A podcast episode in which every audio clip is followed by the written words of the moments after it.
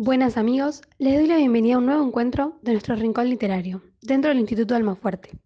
Hoy tenemos una invitada muy especial que nos trae una reseña de un cuento llamada ¿Los durmientes no seremos nosotros? Bienvenida Rocío, alumna y futura colega. ¿Cómo estás?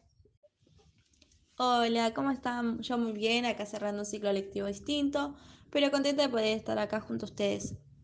En esta oportunidad, junto a mi compañera, analizamos la potencialidad educativa de la durmiente. Esta historia es de 2010 de la editorial Alfaguara, pertenece a la literatura infanto-juvenil y posee la autoría de María Teresa Andrueto y las ilustraciones de Isvant Scritter, más conocido como Isvant. Qué importantes resultan las coautorías entre quien escribe el cuento y quien lo dibuja tal cual, nos permiten imaginar de otra manera la historia, poniendo rostro a cada uno de los personajes, ni hablar de lo que nos llama la atención, es lo primero que nuestros ojos ven. Pero también la historia debe estar bien contada y generar algo en cada lector.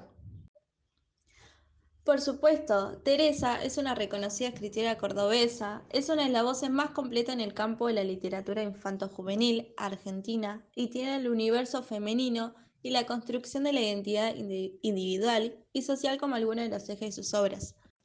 ¡Qué interesante! Y es nuestra. La historia de la durmiente remitirá sin duda a los lectores del cuento infantil La Bella Durmiente.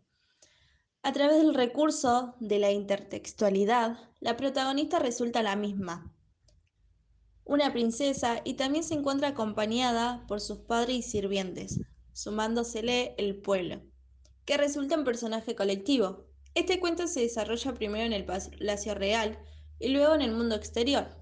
La historia comienza con un epígrafe que cuenta había una vez una princesa a quien despertó no el beso de un príncipe, sino una revolución.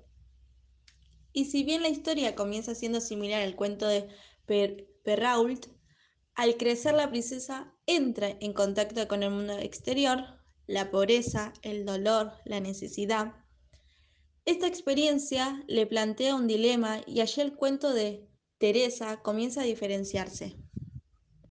¿De qué manera? Paso a leerles unos fragmentos extraídos de este cuento. No fue, como dicen, culpa de una hada maldita que echó dolor sobre ella. No fue como dicen los cuentos.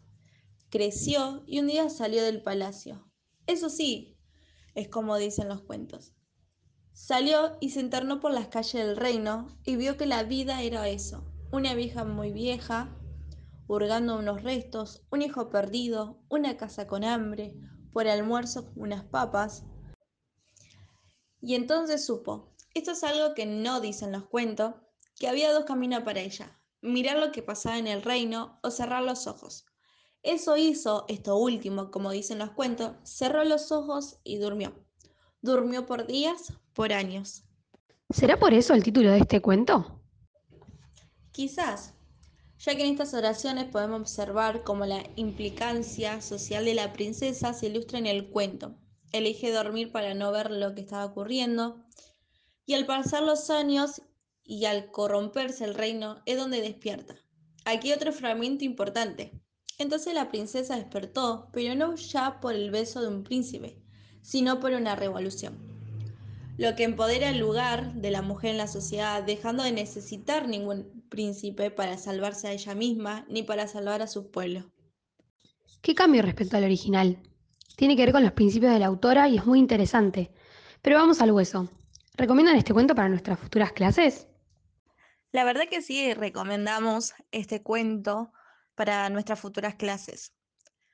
En definitiva, este cuento resulta más que relevante para debatir dentro del aula a partir de diferentes materias.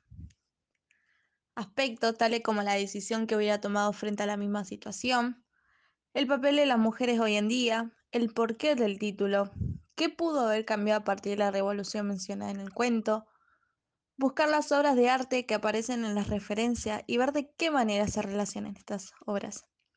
Y a no dormirse que cuentos como este no podemos leer todos los días. Muchas gracias, Rocío. Extendemos el agradecimiento a tu compañera. Salomé. Gracias, Rocío y Salomé, entonces. Queda la durmiente anotada como sugerencia. Muchísimas gracias por dejarnos participar en este rincón literario y por presentar la reseña. Muchísimas gracias y hasta pronto. Gracias, Rocío. Y con ustedes, amigos, nos encontramos acá, en el Rincón Literario del Instituto Almafuerte. Hasta la próxima.